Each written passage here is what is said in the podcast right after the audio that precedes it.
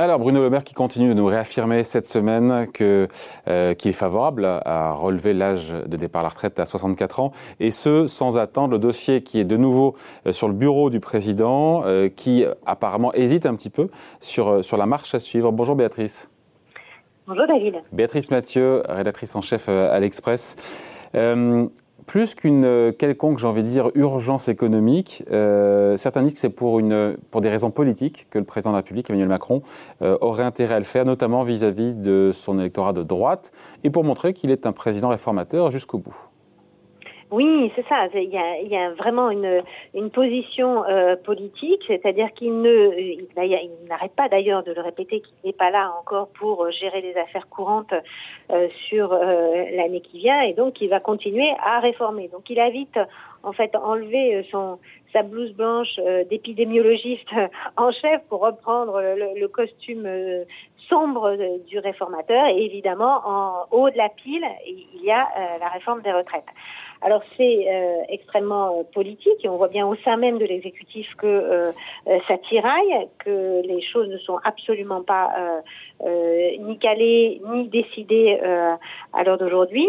et en réalité, on est malgré tout, même si on a un report de ce 62 à 64 ans possible de l'âge légal de, de départ en retraite, très très loin de la réforme initiale. Il faut voir qu'aujourd'hui, on ne parle plus de, de régime spéciaux et de disparition des régimes spéciaux. On ne parle plus de la grande réforme universelle euh, à point. On ne parle plus du slogan qui avait été un euro cotisé, euh, c'est euh, les mêmes droits pour tous.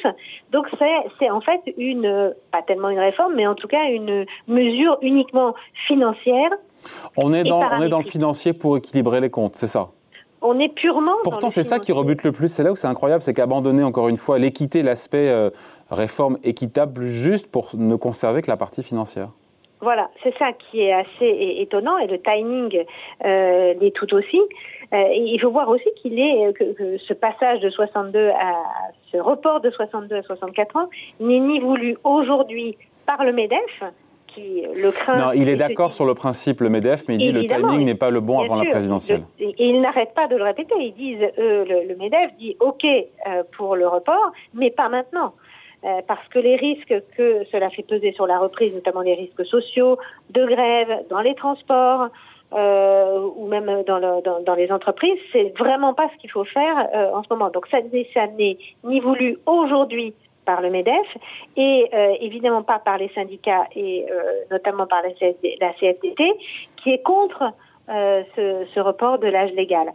Donc il y a une, alliance objective finalement des partenaires sociaux qui ne sont absolument pas d'ailleurs consultés en ce moment sur ce projet.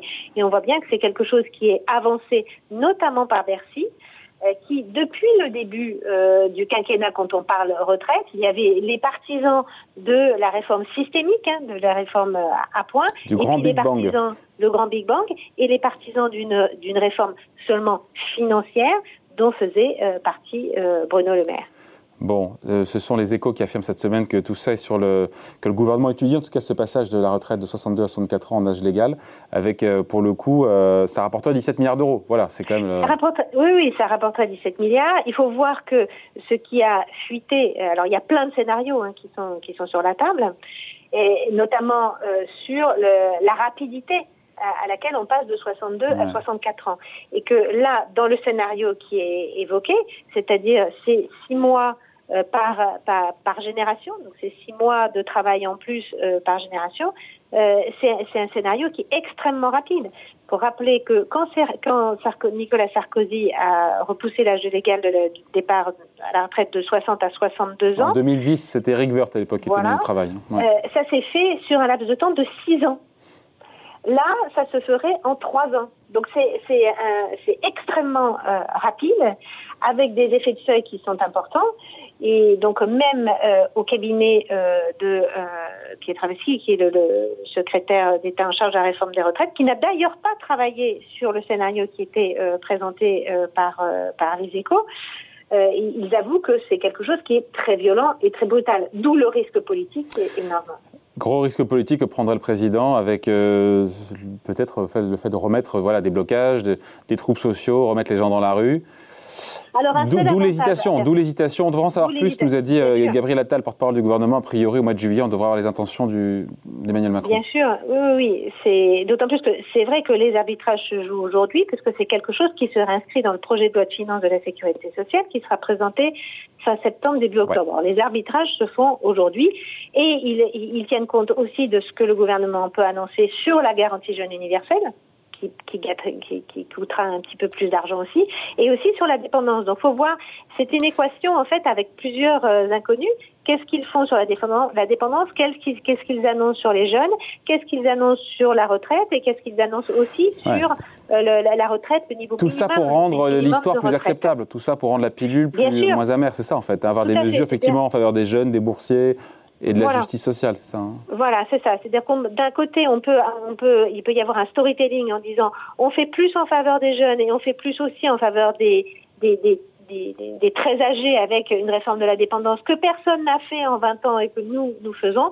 Mais pour financer tout ça, on ne peut pas euh, faire l'économie d'un report de l'âge euh, de, la retraite.